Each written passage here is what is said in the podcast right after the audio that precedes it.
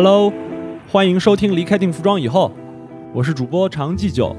正在寻找中传毕业生的故事。今天我想和你聊聊我自己毕业两年以来发生的各种故事，所以会采取 solo 的形式。我最初想要做这档播客，就是因为两年以来自己经历了各种各样的事情，而且这些事情并不只是我一个人的故事，也和当下许多社会中的潮流和趋势相互呼应。所以我相信，其他像我一样的人，肯定也有很多值得记录下来的东西。在考虑这档播客的可操作性时，我就近选择了中国传媒大学作为这档播客的主要线索，主要是希望能够把形形色色的中传毕业生串起来，构成一个更加完整的叙事。这样的话，我自己作为中传毕业生的故事，自然也是其中的一部分。距离二零二零年的夏天刚好过去了两年，找工作、双减，还有考研，把我这两年的时间刚刚好分成了三段，所以我也想把这两年分成三个故事和你一起分享。接下来是我的讲述。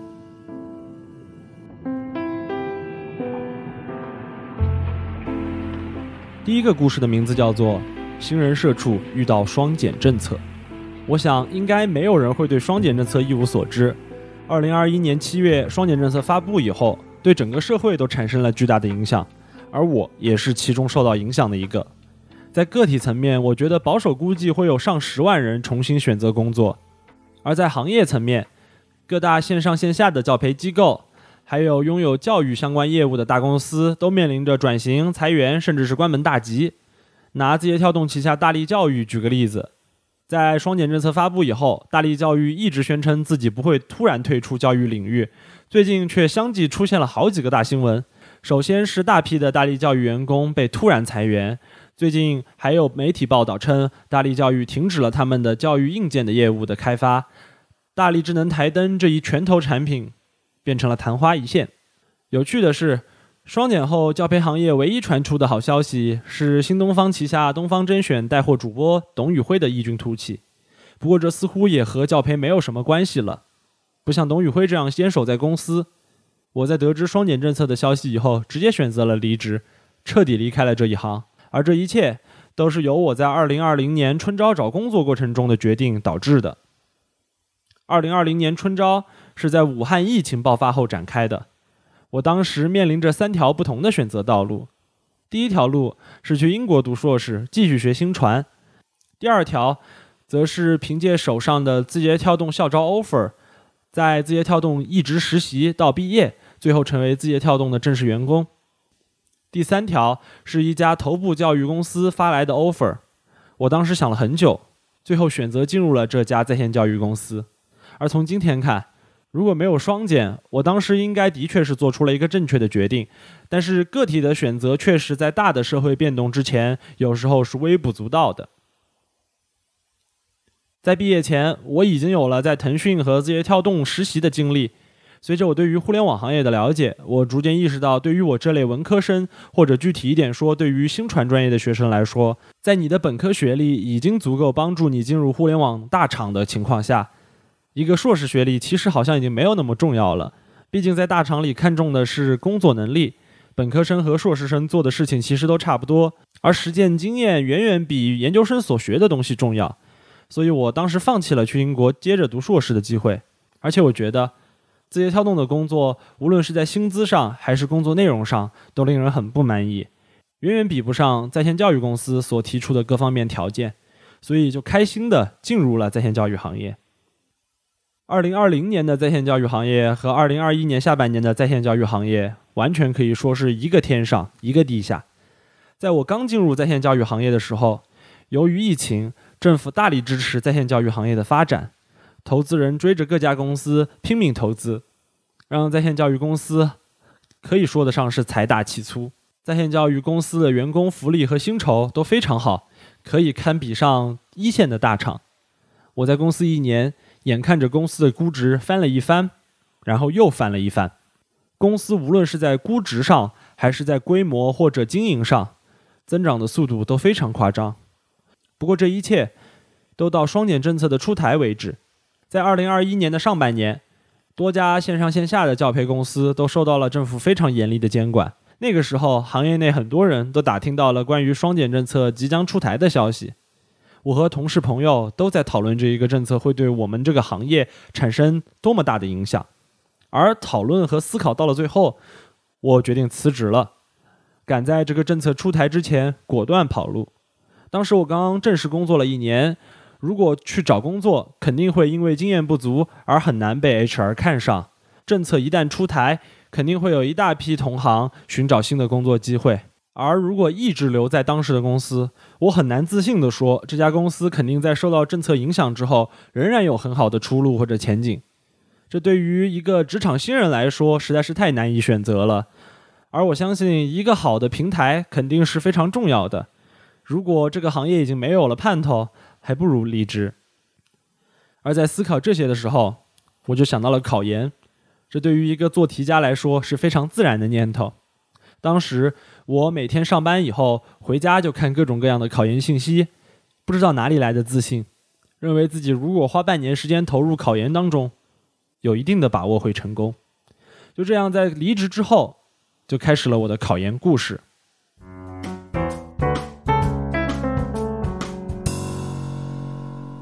我第二个故事的名字叫做“半路出家的新传考研幸存者”。在二零二一年的春天之前，我真的从来没有想过自己会去考研。即使是下班以后和朋友一起去喝酒吐槽工作，我最多也就是开玩笑说：“太辛苦了，要不然去考研吧，我们接着做快乐的学生。”直到我开始认真的考虑考研这个事情，我才意识到选择考研基本上等于选择了第二次高考。更何况，对于我这种已经工作了一整年、考试能力已经退化到几乎没有的半路出家考研人来说，考研其实是一个非常困难的事情。所幸的是，我虽然在知识还有考试能力上有所欠缺，可能比不上应届生，但是我并不缺乏破釜沉舟的勇气。二零二一年的七月，我正是在当年复习准备高考的书房里，作为一个无业游民。开始了为考研而学习，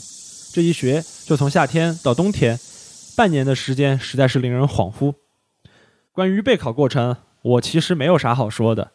考研，起码说我参加的新传考研，在很多方面已经和高考真的没有区别了。只要你曾经准备过高考，应该就能够明白那种过程的煎熬。很多应届毕业生会提前一年开始准备考研，第二次考研甚至是第三次考研的学生也越来越多了。除了需要反复背诵参考书上的理论知识，还需要根据当年的研究热点和时事学习额外的知识。在背诵理论之外，考研的过程自然也免不了疯狂做题。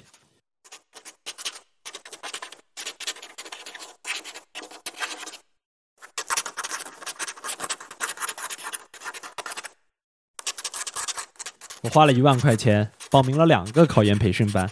而培训的主要内容之一就是学会做题、练习做题。从七月开始，我每天都有课后练习题，而每周的周末我都有大题需要仔细作答，并且会有专人反复批改。这些专门负责帮人批改作业的学生，就是当年考研上岸的研究生们。他们负责帮学生找到得分点，提高得分率。培训机构为每道题都提供了参考答案，为每种题型都提供了答题模板，还有解答套路。到了考研后期，做题就变成了我的日常。在短短的几个月时间里，我真的不知道写完了多少支水性笔，而且新传专业的题目实在是太难写了。自己做题练习当然是不够的，培训机构非常贴心的提供了让每个做题家都非常满意的月考服务，并且会对月考成绩进行排名。这一切都让我感觉梦回高三。我一共经历了三次月考，还有三次模拟考。拿到每一次考试之后的分数还有排名，我都会精密的计算自己大概真正在考研中会处于什么样的排名位置，有多少进入复试的可能性。然而，这些对于各大院校的教授们来说，肯定不是什么大事，他们可不会被培训机构的这些努力给难倒。最近几年来，新传考研的专业课题目变得越来越随机和灵活。各种各样让人摸不着头脑的题目，几乎把所有人都推到了同一条起跑线上，可以说是避免了培训机构所提供的固定答题模板，让他们不会发生任何作用。这样的考试产生了非常多的随机性，也避免了新传考研进入背书背题的死板模式。不过呢，也会让考研学生十分难办。我报考的学校是上海交通大学的 MJC。大家如果有兴趣，可以去网上看一看这一年的交大题目是什么样子的。看完了以后，你就会感慨，能考上的学生得有多幸运。我真的觉得，能考上研究生要用幸运来形容，而没想到我最后真的成为了那个幸运的人。出成绩当天，我在床上刷了两个多小时手机，才勉强挤进了查分系统，查到自己的分数。刚看到分数的时候，我忍不住大喊了出来。那是一个往年能够稳稳上岸的成绩，所以我一直都充满了信心，甚至开始躺在床上思考自己最后能拿到多少钱的新生奖学金。而这种快乐情绪并没有持续多久。出分数线的当天，我整个人都愣住了，没有想到我所以为自己的高分，只是刚刚好赶上了分数线。在这一年，分数线大幅上涨，而往年我的成绩其实是高分，到了今年。我变成了踩着分数线进入复试的垫底考生。还好，有惊无险的复试之后，我成功的处于拟录取的状态。而在整个考研的流程结束之后，我也仔细分析了一下自己能考上的原因，总结下来好像只有两点：第一，是因为学校专业选择正确。首先，交大出题完全不按照往年的规律，这可能让很多二战、三战的学生失去了优势。而让今年考生的成绩更加依赖于临场应变和往年以来的积累，而且交大的 MJC 有两个不同的方向。我当时考虑到自己的实际水平，主动选择了分数线相对低一些，并且招生名额更多的专业。事实证明，我对自己的认知也挺准确的。我的分数线刚好踩着学校的分数线，考上了这个专业。而第二个原因，则是因为我在经济上完全独立，也少了很多烦心事。毕竟一万块钱的培训班并不是一笔小数目，培训班和教材的费用我都可以自己出，经济上独立了，无论是父母还是社会还是其他方面各个方面的干涉都不太成立，这让我拥有了旁若无人的独自考研生活，注意力并没有受到其他东西的打扰。当然，如果有听众你正在考研，或者是潜在的新传考研人，我有一些小建议。第一。如果能在满意的公司工作，就不要考研好吗？尤其对于跨考生来说，想进入新传领域，应该多实习，而不是靠考研。第二，你越想考好学校，就越要有考不上的心理准备，各种不确定性，真的你必须要能够接受。第三，就是少在网上看来看去，不要看那些高学历或者是考研高分的内容，这样只会平添你的心理压力。在考研过程中，多想想自己为什么要考研就好了。那么我的第三个故事的名字叫做《播客个体户生活》。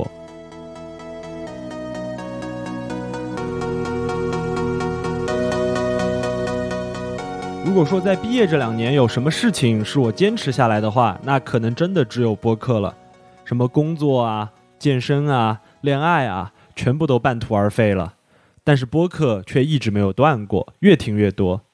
我和很多人一样。是在二零一九年被称为播客复兴元年的这一年开始听播客的，但是我开始听播客的契机又非常奇怪，因为我并不是受到了所谓国内播客潮流的影响，而是在瑞典交换学习的时候，当时课程实践作业的要求让我开始了解播客是什么。那是一门叫做媒介研究的课程，我和朋友选择了制作一期播客的课程实践项目。然后在完全不了解播客的情况下，在 Apple Podcast 上面找中文播客听。当时我虽然只是处于一个半年的短期交换学习，但其实，在心理上我还是经常会怀念国内的氛围。再加上在瑞典确实能够交流的人不像国内一样多，所以我开始习惯一个人干点啥我都要放一点播客听，不管是在洗澡啊，还是在做菜呀，还是在散步呀，还是睡前。而其中，日坛公园是最让我着迷的。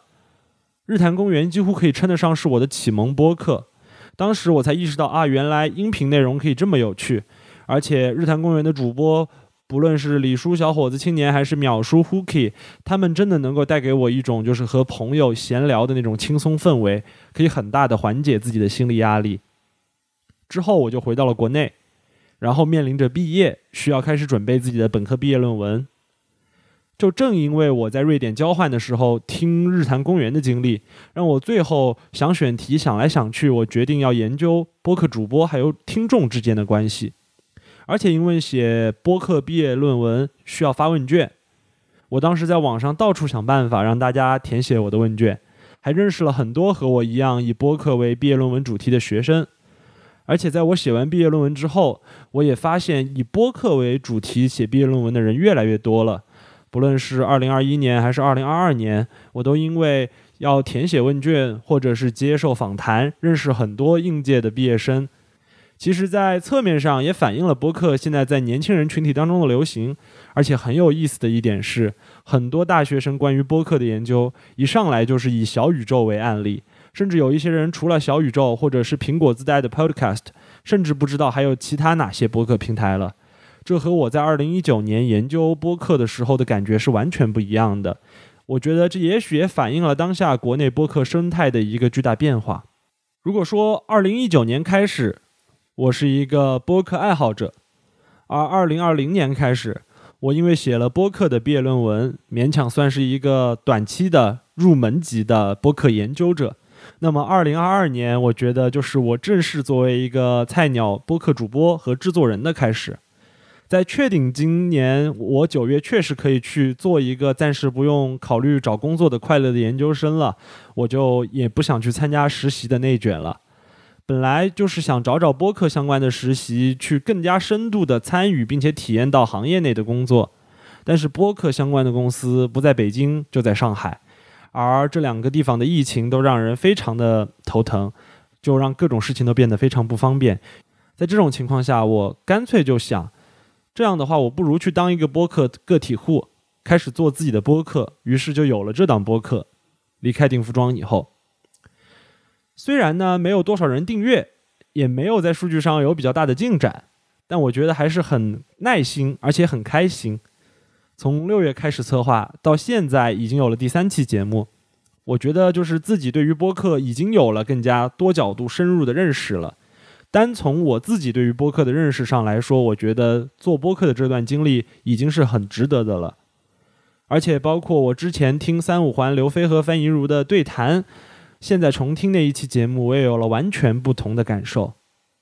现在这个时候。一个素人从零开始运营一档播客，确实要面对重重困难。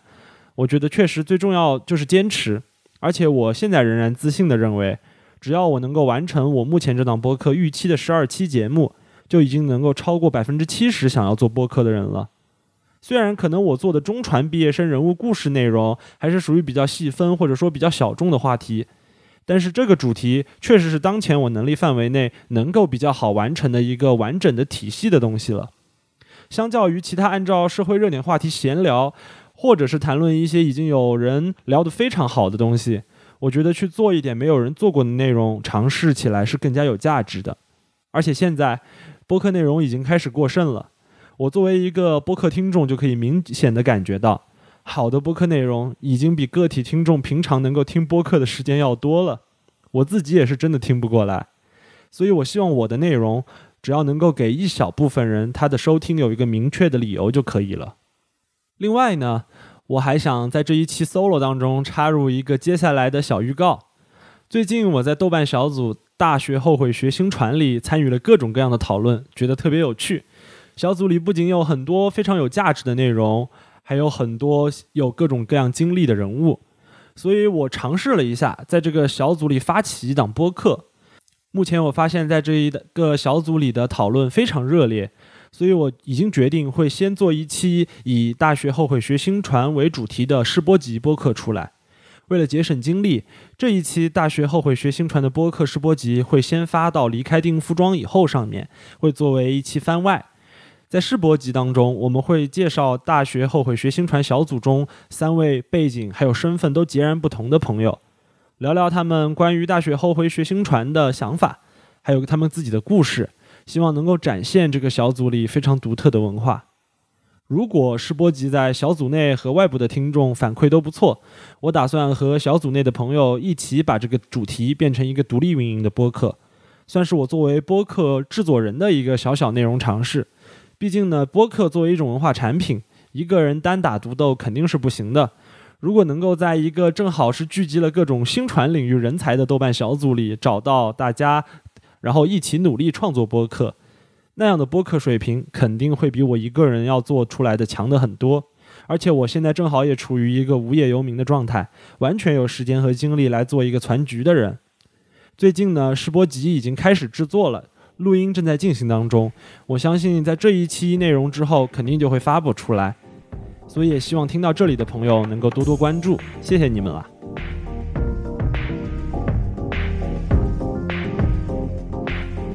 以上呢就是我的三个故事，